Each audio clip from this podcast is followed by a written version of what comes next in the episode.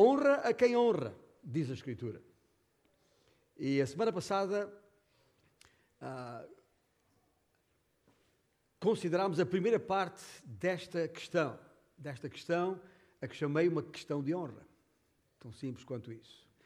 E que é, ou tem a ver com dois versículos que estão no capítulo 5 da primeira epístola de Paulo a Timóteo, a epístola que temos vindo expondo da parte do Senhor à Igreja nos últimos meses já. Estamos agora no capítulo 5, parte final. Um, e a primeira coisa na mente de Paulo aqui nestes versículos 17 e 18, a respeito desta questão de honra, tem a ver com a honra devida aos presbíteros.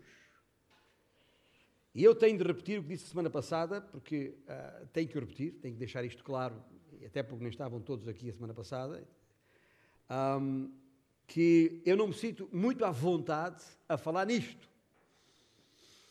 Uh, pois uh, honra aos presbíteros, quando eu sou um deles, pode parecer pode, fazer, pode parecer que estou a defender os meus interesses pessoais. E isso, do ponto de vista jurídico, é, pode até ser um problema, porque pode, posso ser acusado de conflito de interesses. Mas, exatamente porque sou um presbítero, também tenho que saber a palavra do Senhor. E a palavra do Senhor, ela mesma, faz questão e exige de mim que eu ensine toda a Escritura, que eu ensine todo o desígnio de Deus, mesmo quando não é uma matéria fácil. E então, quando a matéria mexe em dinheiro, ainda mais complicado é. Talvez por isso seja matéria que eu muito raramente falo.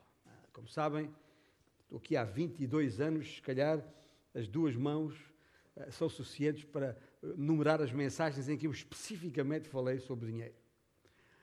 Mas é assim, a Bíblia fala destas coisas e nós temos que falar. Mas já lá vamos. Queria que notassem primeiro este, neste, meu, uh, uh, neste meu prelúdio não musical Dei-vos tempo para abrir as Escrituras ali em 1 Timóteo 5 e uh, queria reler estes versículos 17 e 18 que aqui estão, uh, segundo o qual, da parte de Deus, Paulo diz a Timóteo e às igrejas, desde logo à igreja de Éfeso, onde Timóteo estava, que devem ser considerados merecedores de dobrados honorários os presbíteros que presidem bem com especialidades que se afadigam na palavra e no ensino. Pois a Escritura declara: Não amordaces o boi quando pisa o trigo. E ainda, o trabalhador é digno do seu salário. Paulo trata aqui nestes versículos e até final do capítulo 5 de várias, várias orientações dadas a Timóteo quanto à forma, uh, não só quanto aos presbíteros que deviam ser selecionados e constituídos, porque essa era uma das funções de Timóteo ali em Éfeso, como foi dado também a Tito em Creta. Mas dentro dessas, dessa a, a função atribuída a Timóteo de uh, selecionar presbíteros, há também aqui três outras questões uh, que ele tinha que levar em conta relativamente aos presbíteros. A necessidade de os honrar, que é isso que vamos tratar aqui hoje, a necessidade de os proteger e repreender se for caso disso. Essa é a matéria que eu deixei para o pastor Timóteo tratar na próxima semana, a questão da repreensão aos presbíteros. Um, não, estou, estou, estou, com um ar de quem está a brincar, mas não, é, é, encaixou assim na, na ordem, porque estamos seguindo o texto bíblico tal qual vai surgindo. Mas uh, um, quero dizer-vos que este texto que acabámos de ler, eu li a versão de Almeida, revista e atualizada, há outras versões, como sabem, mas esta, por sinal, é uma tradução bastante literal.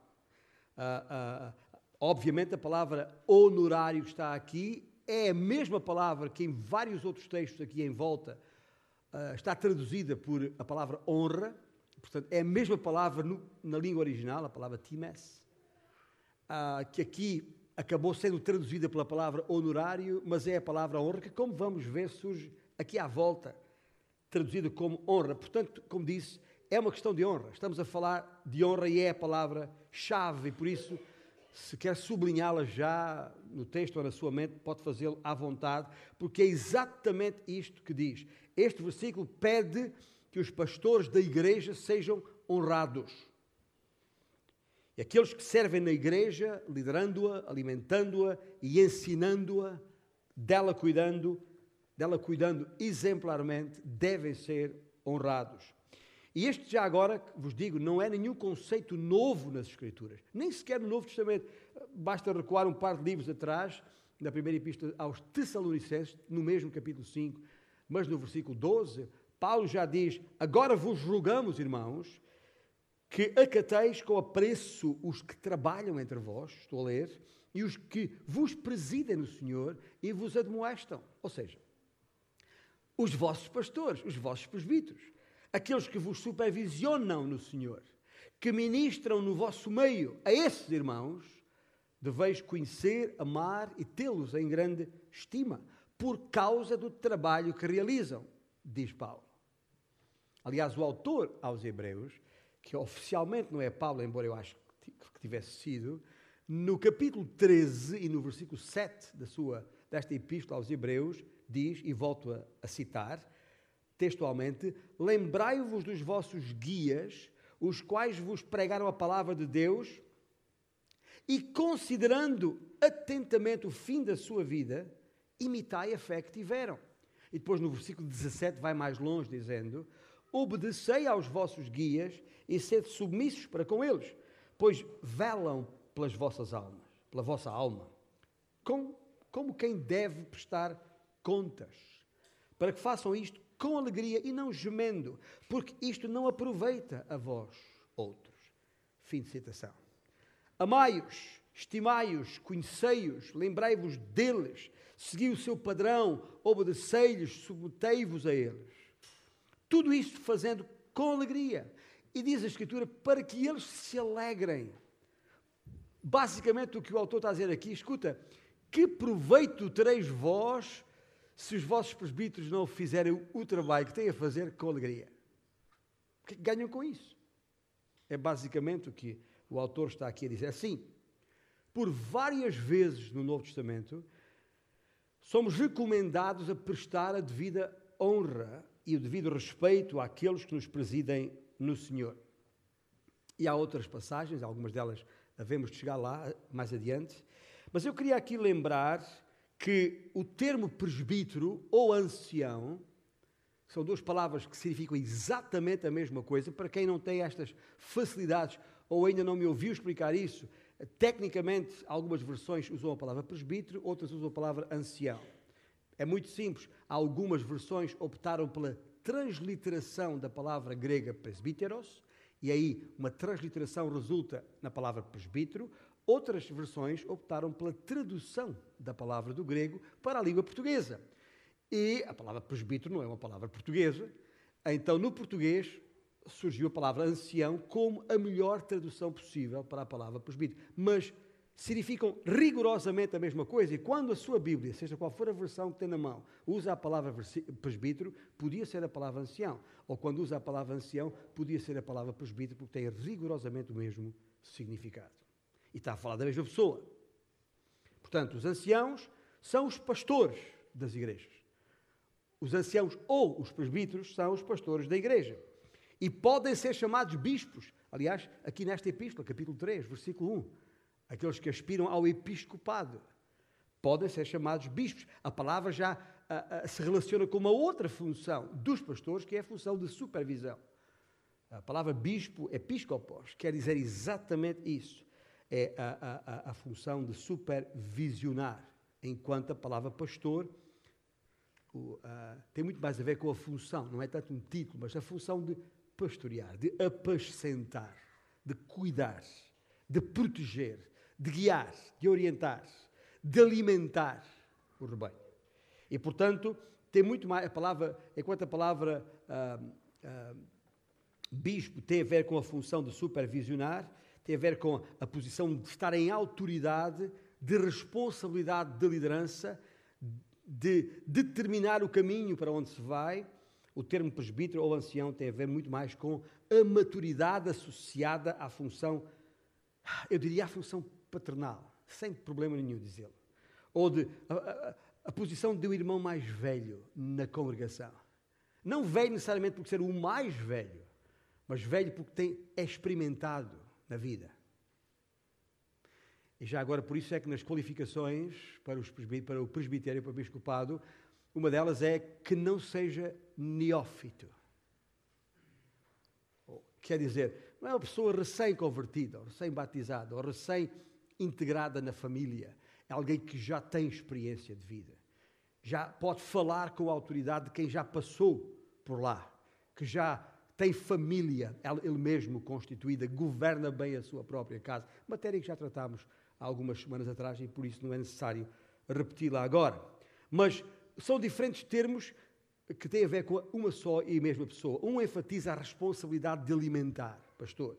Outro enfatiza a responsabilidade de liderar, bispo. Outro enfatiza a maturidade que o estatuto requer, neste caso, presbítero ou ancião. Entretanto, e voltando aqui ao nosso texto, vamos partir do princípio que os presbíteros aqui referidos, estes que são merecedores de dobrados honorários, são presbíteros qualificados. Eu digo, vamos partir deste princípio, porque esses princípios base para a qualificação, que devem ser considerados na hora de selecionar, de eleger, de separar, que estão ali no capítulo 3, uh, ah, já estão em causa. Ou seja, se um presbítero tiver passado no teste do capítulo 3, uh, ah, então, e foi qualificado já agora, é isso que quer dizer passar no teste, e continua no exercício legítimo do seu presbitério, então deve ser honrado. Ponto final. O que aqui diz que devem ser considerados merecedores de dobrados honorários os presbíteros que presidem bem, podemos, portanto, presumir que falamos, ou estamos a falar, ou Paulo está a referir-se a presbíteros qualificados. Se um homem está qualificado para ser presbítero, está qualificado para ser honrado. É tão claro, tão simples quanto isto. Muito bem. Então, subjacente a este versículo que acabámos de ler, o de 17, está a ideia de que os pastores são dignos de honra, certo? Estamos de acordo até aqui.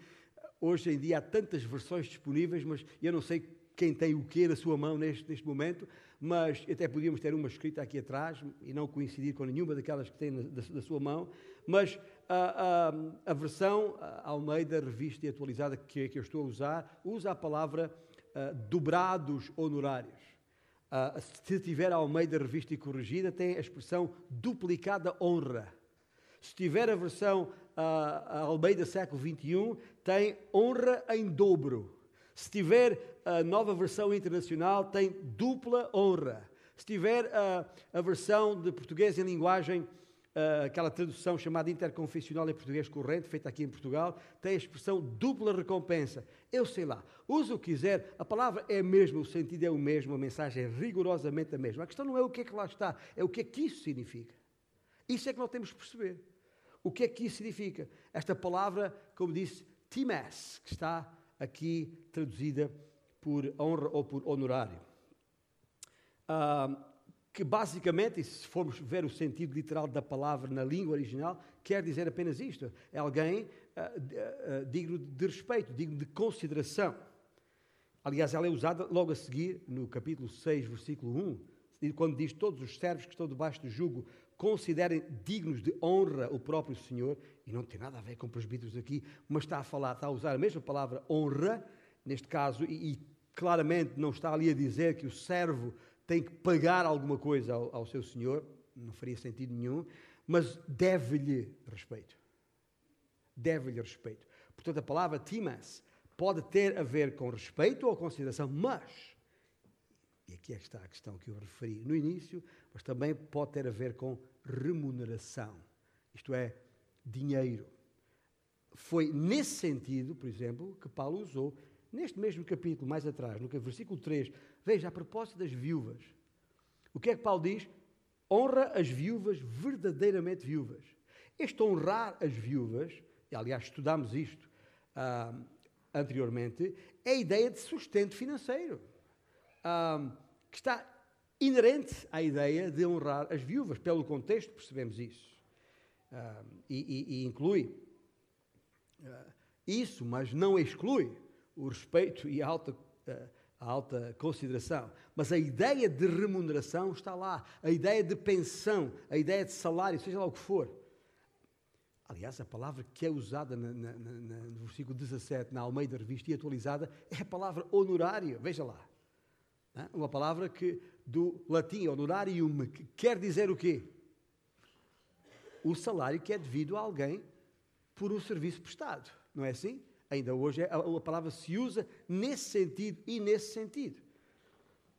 Ah, na verdade, há no Novo Testamento várias situações em que esta mesma palavra grega, times, é traduzida pela palavra preço. Se alguma dúvida houvesse que tinha a ver com dinheiro, aí seria retirado. Lembra-se, por exemplo, naquela, lá em Mateus capítulo 27, a propósito das 30 moedas que Judas Iscariotes recebeu pela, para entregar. Diz ali, fala o preço, uh, uh, preço de sangue, está lá, preço de sangue. Mas refere-se a dinheiro, no caso foram 30 moedas. Ou, ou quando, uh, aliás, Paulo faz uma referência a isso em 1 Coríntios, quando fala no, no, no que, que nós fomos redimidos, fomos comprados por preço. E é a mesma palavra no original, está aqui em 1 Timóteo 5. Não faz diferença nenhuma. Lembra-se daquela história do, uh, daqueles, quando a igreja, no primeiro, logo no início, a igreja, os irmãos vendiam os terrenos que tinham para poder, com, esse, com o produto dessas vendas, cobrir as necessidades de outros irmãos que tinham falta de, de dinheiro. Pois bem, está lá em Atos 4, 34, diz os valores correspondentes aos terrenos vendidos. Está a falar de dinheiro e é a mesma palavra que está aqui em 1 Timóteo capítulo 5. Portanto, Paulo está aqui a dizer para honrar, sim, mas que essa honra uh, contenha remuneração quando isso estiver em causa. A propósito, mesma coisa no Velho Testamento. Veja que eu estou aqui a, a, a deixar claro que há uma base bíblica total não só no Novo Testamento, vou fazê-lo também agora no Velho, para mostrar o significado que a palavra tem, que não é uma ideia de homens alguma. No Velho Testamento, por exemplo, em Provérbios capítulo 3, não precisa abrir lá, mas no versículo 9 diz: Honra ao Senhor com os teus bens. O que é que isso significa? Significa que o nosso respeito e consideração pelo Senhor se demonstra na oferta do nosso dinheiro a Ele. Por isso levantamos ofertas. Não porque é um ritual religioso, nem por constrangimento, como Silas falou bem, mas de coração. Porque é uma forma de honrar o Senhor. Fazemos-lo por essa razão. E, e, e, e, mais adiante nesse versículo diz mesmo: e com as primícias de toda a tua renda. Não há nenhuma dúvida sobre o significado da palavra honra, mesmo no Velho Testamento. A, a honra contém a ideia de dar dinheiro a Deus como oferta. Também no, no, no, no capítulo 14, eh, versículo 31, diz: honra o pobre, o que dele se compadece, referindo-se inequivocamente a honrá-lo com misericórdia, compaixão, que significa o quê? Dar-lhes alguma coisa para suprir as suas necessidades. Paulo está, portanto, a dizer que temos, tereis, falando como um presbítero, tereis de assegurar que aqueles que vos governam no Senhor, que vos alimentam e, guia, e guiam, estão a ser honrados. Um presbítero deve receber honra, ou seja, respeito e remuneração. As duas coisas, conforme justo e necessário. E por isso, uh, o que está aqui escrito é, ou não deve suscitar a nenhum de nós qualquer tipo de dúvida. Aliás, uh, Paulo não deixa nenhuma, nenhum tipo de dúvida porque é que nós havíamos de ter. E é assim que todo presbítero deve ser honrado. É assim que todo presbítero ou ancião deve ser respeitado. É uma implicação explícita neste versículo. Permitam-me este jogo de palavras aqui. É uma implicação explícita neste versículo. Agora, não digo como nota de rodapé, mas como uma nota principal, é provável que alguns presbíteros uh, tenham uh, maiores necessidades do que outros. Pode acontecer. Em qualquer dos casos, devem ser correspondidos. Alguns pastores têm até os, os seus próprios meios de subsistência. Tem, é verdade, acontece. Há presbíteros que assim fazem.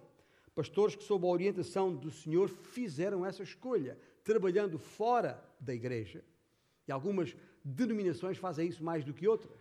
Mas a questão não é se é próprio de uma denominação ou não. A questão é se é adequado diante do Senhor ou não. E é. Ah, é evidente que quem trabalha fora, para ter o seu sustento fora, não tem tanto tempo para dedicar ao ministério pastoral. Obviamente. Nem se pode esperar isso. A pessoa tem que ganhar o seu pão é de alguma forma. Mas aqueles que são dedicados ao Senhor a tempo inteiro, por razões uh, de orientação do próprio Deus e reconhecimento da Igreja, então esses devem ser sustentados.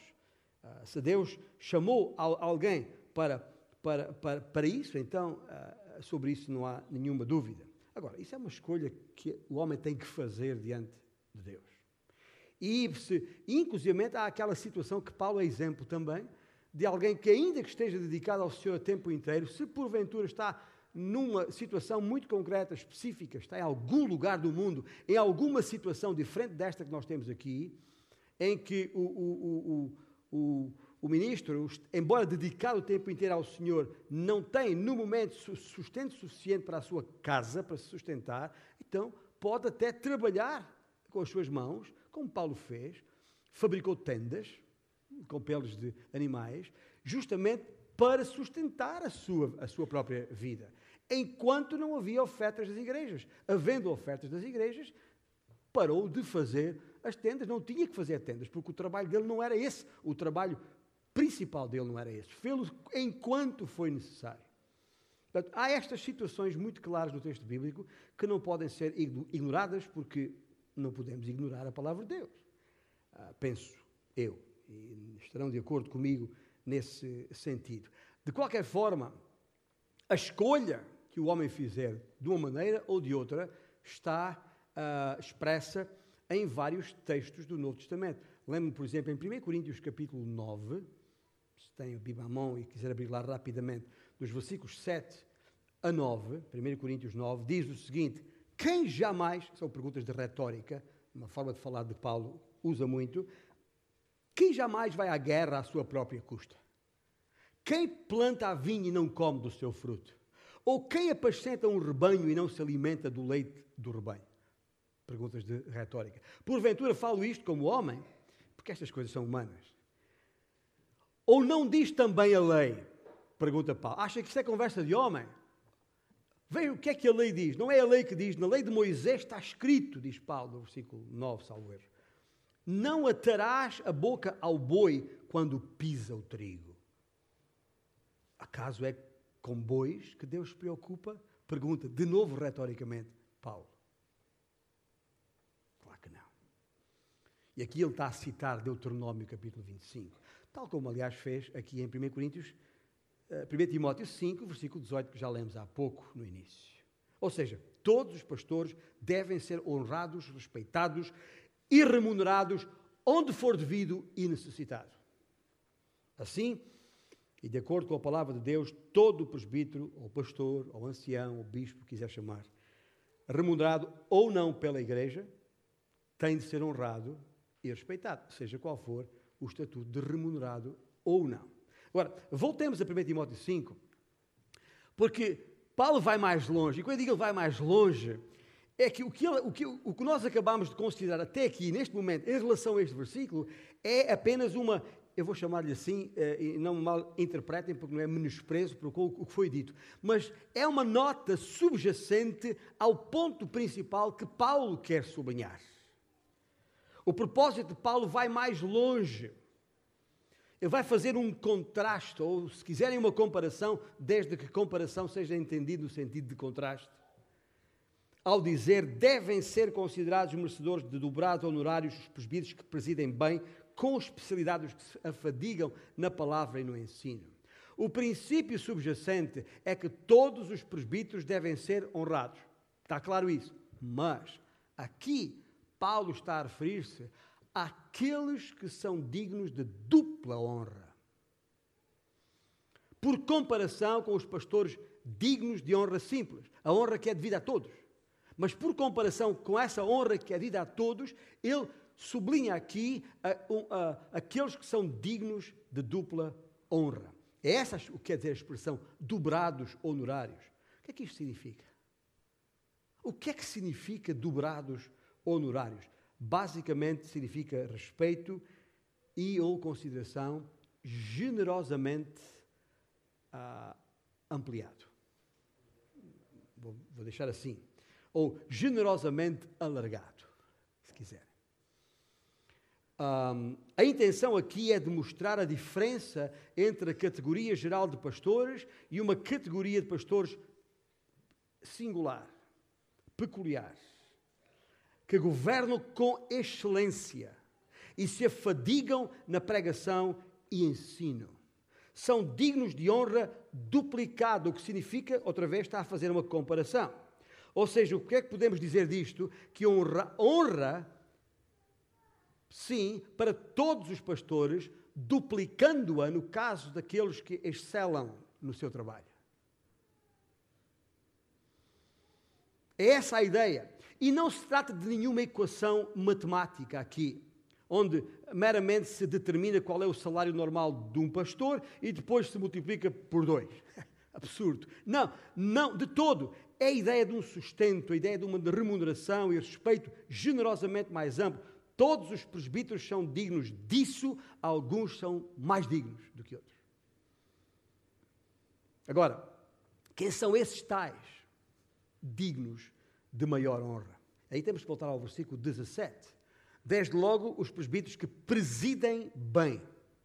A palavra presidir, aqui o verbo, significa, como já disse, supervisionar. É a função do bispo. Ter a responsabilidade. É o, verbo pros, uh, proistemi, no, no, no, grego, é um verbo que é usado várias vezes no Novo, no Novo Testamento, mesmo em outros contextos que não este, que significa simplesmente assumir a frente. Em termos de ordem na liderança, surge primeiro.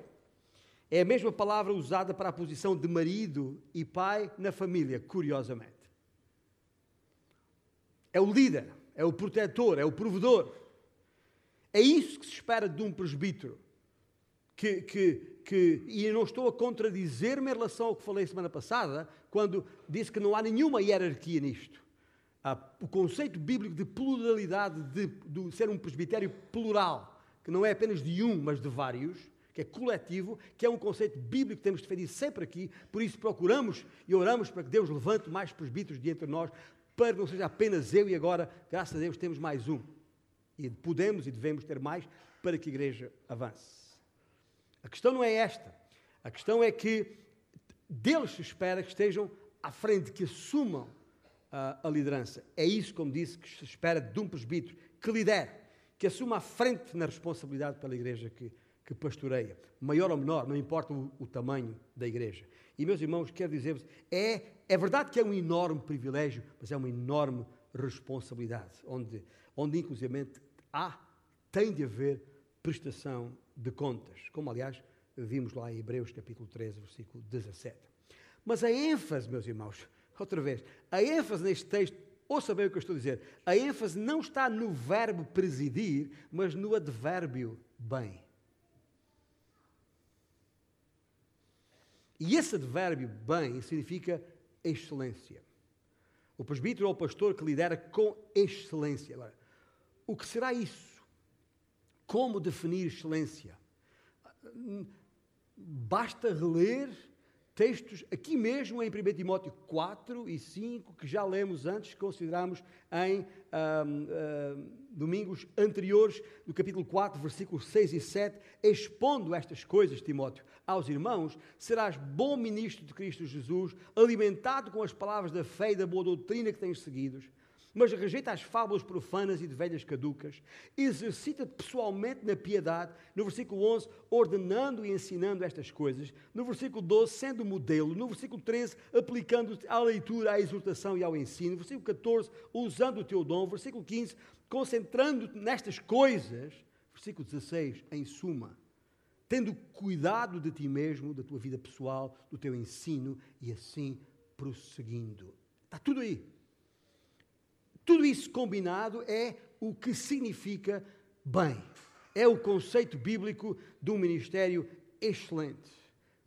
Aliás, por isso é que em, em, em versículo, em capítulo 3, diz: se alguém aspira ao episcopado, excelente obra aspira. Não é para qualquer um. Agora, o que isto tem a ver depois de lermos estes versículos, ou de relembrarmos estes versículos, está muito claro. Tem tudo a ver com qualidade de ministério, tem tudo a ver com santidade de vida. Tem a ver com bem ensinar e explicar as Escrituras, bem exortar, ser modelo e exemplo a seguir. Quando temos um homem assim entre nós, que excede no exercício da sua liderança, deve receber dupla honra. É isso, e não mais do que isso, que Paulo está a dizer aqui. Ora, eu preciso ser, até porque sou um deles, tenho que dizer isto com muito cuidado, eu sei. Mas sem com isso prejudicar a veemência, a clarividência e a, a, a objetividade de o dizer sem rodeios. Isto que Paulo está a dizer aqui não tem rigorosamente nada a ver com fazer distinção entre diferentes tipos de pastores, como alguns pensam. Há uns que governam, pastores que são uh, administradores, e outros que, que, que, que ensinam e pregam. A Bíblia não faz esse tipo de distinção em lugar nenhum. O contraste que é feito aqui por Paulo é entre pastores dignos de honra e pastores dignos de honra dobrada. Outra vez digo, por causa da excelência do seu ministério.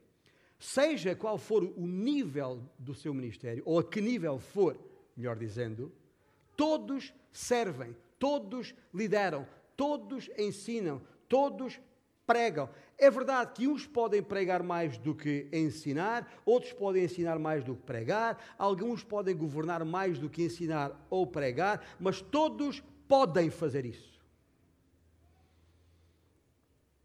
Portanto, não é uma comparação entre tipo de pastores, como algumas igrejas praticam.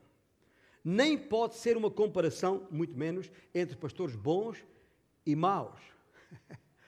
Porque porque a resposta é muito simples. Todos devem ser honrados. Se for alguém do tipo mau, um mau pastor, e, e, só pode ser considerado mau porque se achou, porque se terá achado pecado nele, e por isso é, é, é, que a seguir há essa possibilidade, se não aceites denúncia sobre nenhum pastor, porque a não ser que haja que seja bem respaldado isso, e portanto é possível, e sabemos que é, temos feito referência a isso, pastores que caem, caem em pecado, e por isso ficam desqualificados. Mas lembre-se do que estou a dizer aqui hoje. Se o pastor for tido por mal porque se achou pecado nele, está desqualificado. Não pode sequer estar no ministério. Ponto final. Porque não é mais digno de honra está desqualificado, não é mais digno de honra. Ou seja, não há presbíteros santos e presbíteros pecadores, percebem?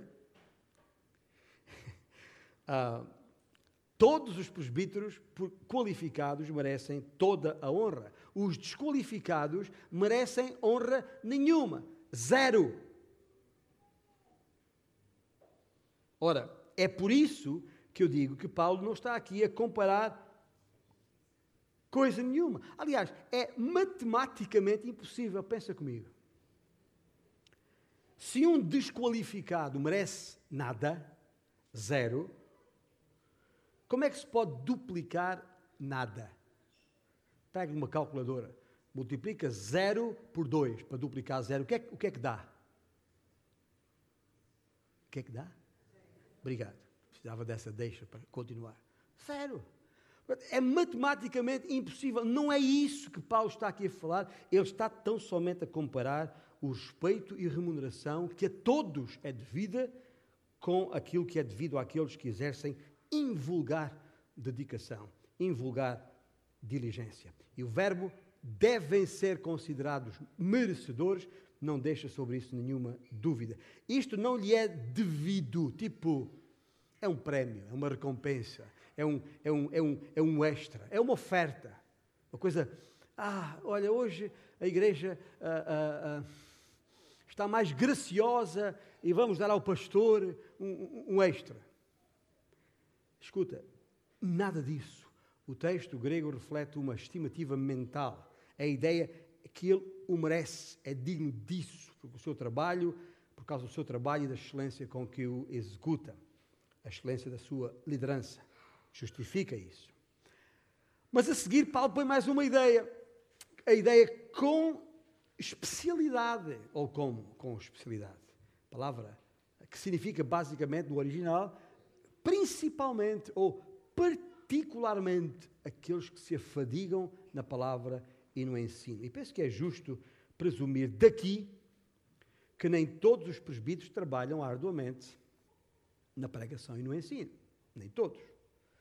E já agora, palavra, se afadiga na palavra, e, é, que é a palavra que surge aqui na versão Almeida Revista e Atualizada, e é a única versão em que a, em que a palavra é traduzida com a palavra palavra, porque na maior parte delas, incluindo a Almeida Revista e Corrigida, é traduzida com a palavra pregação.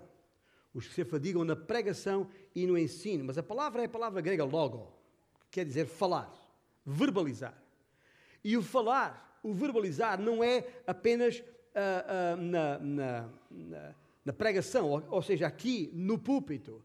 Pode ser em qualquer situação, uma palavra de exortação, uma, uma, uma palavra de demonstração, uma palavra de confrontação, no sentido, uma proclamação profética que a pessoa é confrontada com a palavra de Deus, escrita, a profecia escrita e não aquela que alguns dizem que recebem por trás de, da cortina. E depois, o ensino. E o ensino, obviamente, tem muito mais a ver com conteúdos. É muito mais a ver com o ato de ensinar. Enquanto o ensino, e eu estou aqui a fazer uma mistura das duas coisas. Estou a ensinar e a pregar ao mesmo tempo.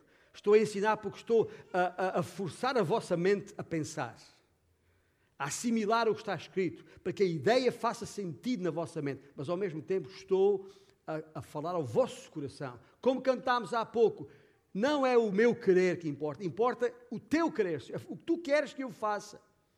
E se é preciso fazer alguma coisa na minha vida, é, se é preciso mudar alguma coisa em mim para que o teu querer seja feito, então que, que isso aconteça, que se faça. Mas para isso tem que haver ah, ah, ah, uma, uma, uma, uma, um impulso, se quiser, uma mexida, se quiser, então toca em mim. É uma, é uma expressão poética. Né? O Senhor não toca neste sentido, mas é uma expressão poética. Quer dizer, mexe comigo, Senhor. Dá a volta ao meu coração. Agora que eu entendo a tua palavra, agora que eu percebo o que está aqui em causa, se eu não estou a fazer, se eu não estou sequer a pensar como tu queres que eu pense ou faça, Senhor, mexe comigo para que o faça. E isto é pregação.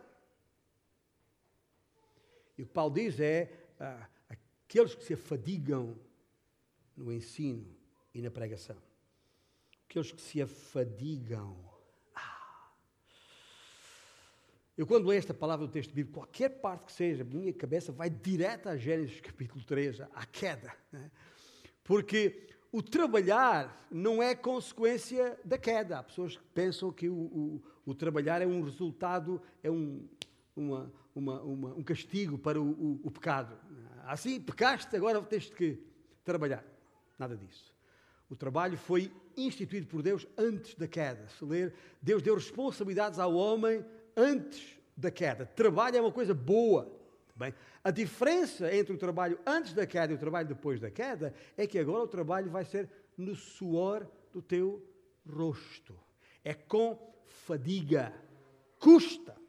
E à medida que os anos passam e as artrites começam a aparecer, e, eh, ainda custa mais.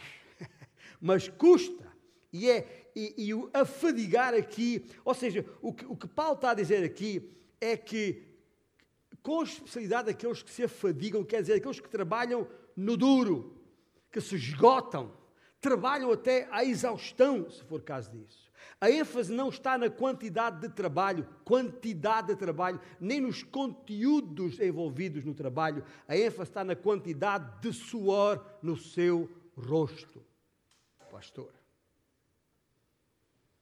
Afinal, todos sabemos bem que há, há gente, acho que é, é, do, é, do, é do senso comum, do conhecimento comum, há gente, todos nós conhecemos gente, que consegue, fazer coisas muitas e difíceis, diz o povo, com uma perna às costas.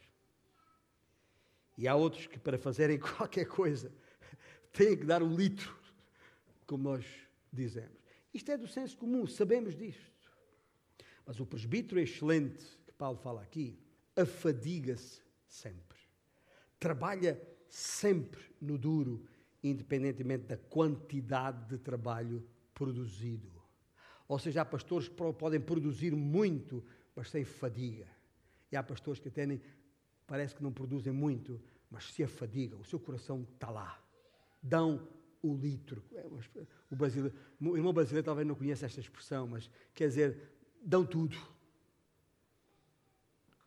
Presbítero excelente afadiga-se sempre, porque o que Deus avalia não é a facilidade com que faz a coisa, mas a sua dedicação à coisa. E eu tenho que confessar que, muito embora tenha consciência da minha dedicação ao trabalho que me tem sido confiado, e apesar do meu estatuto de bom lentejano, uh, embora saiba, dizia eu, tenha consciência de que não ando por aí sentado à sombra de nenhum chaparro. O chaparro é uma árvore típica do, do Alentejo. E, e, me assenta à espera que, que a crise passe. Não é minha característica nem, nem sequer me passo com as crises, no sentido de ficar, entrar em parafuso. Uh, tenho que confessar que, que, que não sei, sinceramente, não sei se sou capaz de compreender em toda a sua extensão a dimensão do padrão de fadiga a que Paulo se refere aqui, tendo em conta a sua própria história de vida. Aqui, aquilo que nos é dado a conhecer pelo texto bíblico, o que ele passou, aquilo por que ele porque ele passou. Eu, apesar de toda a dedicação que tenho, de todo o esforço, a fadiga, o cansaço que, com que me dedico, não me parece que tenha sequer a capacidade de entender nem perto aquilo por que Paulo tivesse passado. Mas o que eu estou a dizer é isto. Se tivermos homens assim, gente, ouça bem, se tivermos homens assim, temos de os honrar condignamente. E condignamente não é sinónimo de minimamente, mas de merecidamente. O contrário disto, ou seja, a falta de vontade em pagar o preço da fadiga, o resultado é sempre mediocridade, que é exatamente o oposto de excelência. Não há como. Os pastores, presbíteros, que são excelentes, dedicam horas de trabalho extenuante ao estudo e à oração. E tudo isto está sustentado nas Escrituras. Ouça bem, porque é isso, essa é a preocupação de Paulo. O que Paulo sente e articula ao referir-se às Escrituras no versículo 18, quando volta a citar, como fez a igreja em Coríntio, Deuteronômio 25, versículo 4, dizendo: Pois, e podíamos dizer, afinal, a Escritura declara: não amordace o boi quando pisa o trigo.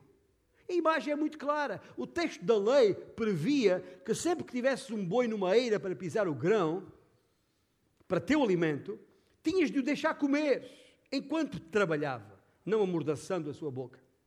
É a imagem de uma eira. Eu vou falar disto, não, não que seja um especialista, mas apenas dentro do conhecimento da minha cultura geral, eu sei o que é que isto, o que é que acontece. Sei o que é uma eira, aquele espaço uh, limpo, uh, com, com chão duro, ao lado de uma casa, preferencialmente num sítio alto, exposto ao vento, onde depois da colheita se trazem os feixes de, de, de espigas, ou as, as maçarocas, sei lá o que for, e são espalhadas uma vez, uma vez desatados os feixes, espalhados pela eira, e depois na, ali naquele caso trazia os bois para andar por ali pisando, e esse pisar o que é que faz?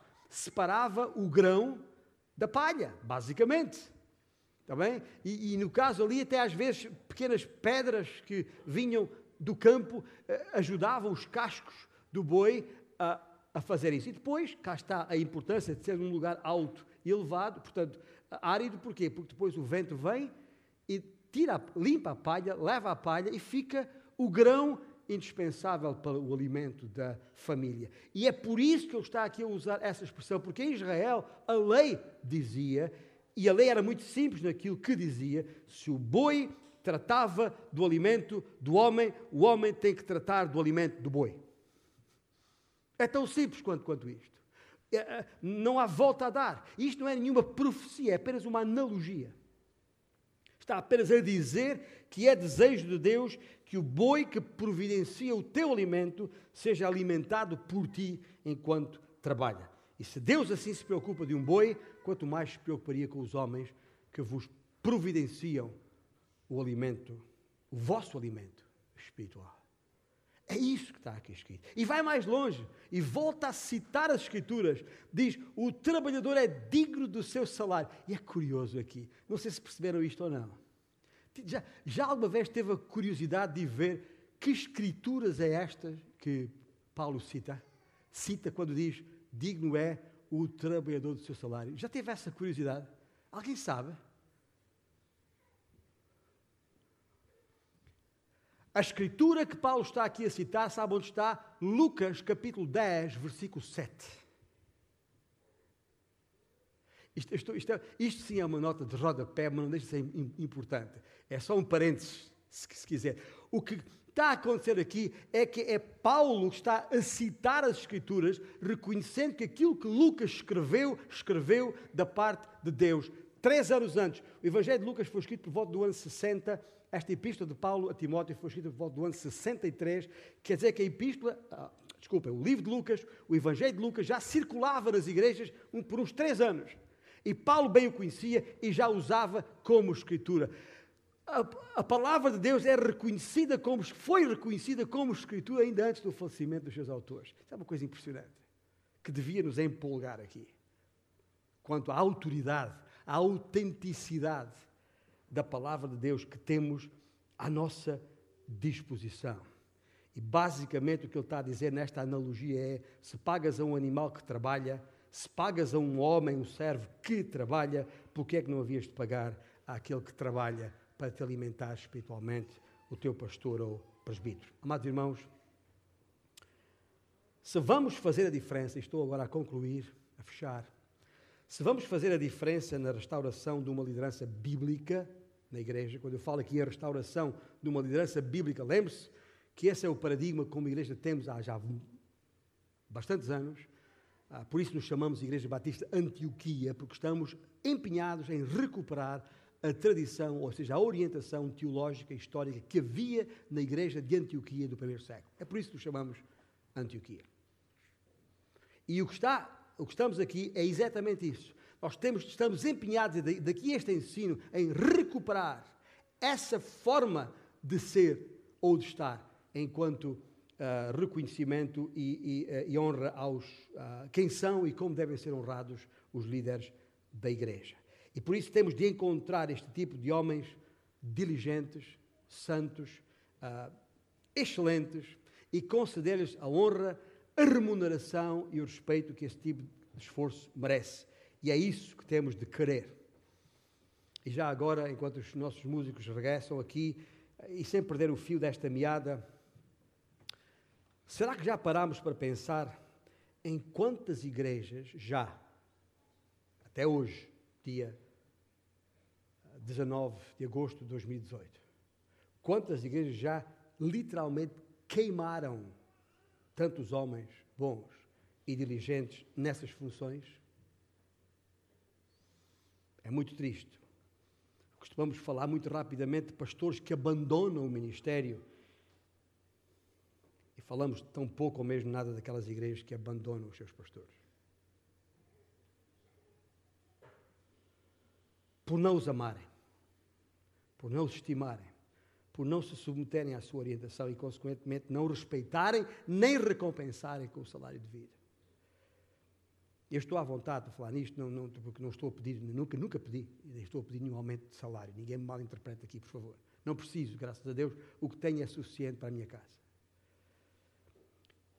E assim não restam dúvidas nenhumas, quaisquer dúvidas, que somos aqui e agora responsabilizados pela honra devida aos presbíteros. E, por favor, Lembre-se, não estamos aqui a falar nem de roupas caras, nem de cadeiras especiais, nem, nem de vestes sacerdotais, nem credenciais especiais, ou títulos pomposos, tipo reverendo isto ou reverendo aquilo. Tá isto não faz sentido nenhum. Absolutamente nenhum. Nem sequer carros de topo de gama, muito menos jatos, como aquele que eu referi a semana passada.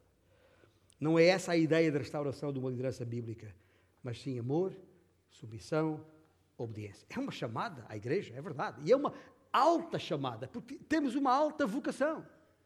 E temos que corresponder a isso. Por isso, meus irmãos, ficando de pé enquanto cantamos este último cântico, e este cântico já agora é uma oração. Atente bem. E a oração é exatamente nesse sentido, Senhor, está aqui a minha vida. Eu, eu até hoje não tinha percebido a tua palavra desta forma. Há aqui coisas que eu não tinha ainda assimilado adequadamente. Senhor, perdoa-me por ter pensado diferentemente. Se há alguma coisa no meu pensar, no meu coração que não está de acordo com a tua palavra, Senhor, muda. Muda tudo, se for preciso mudar tudo. Mas transforma a minha vida conforme a tua palavra. Amém?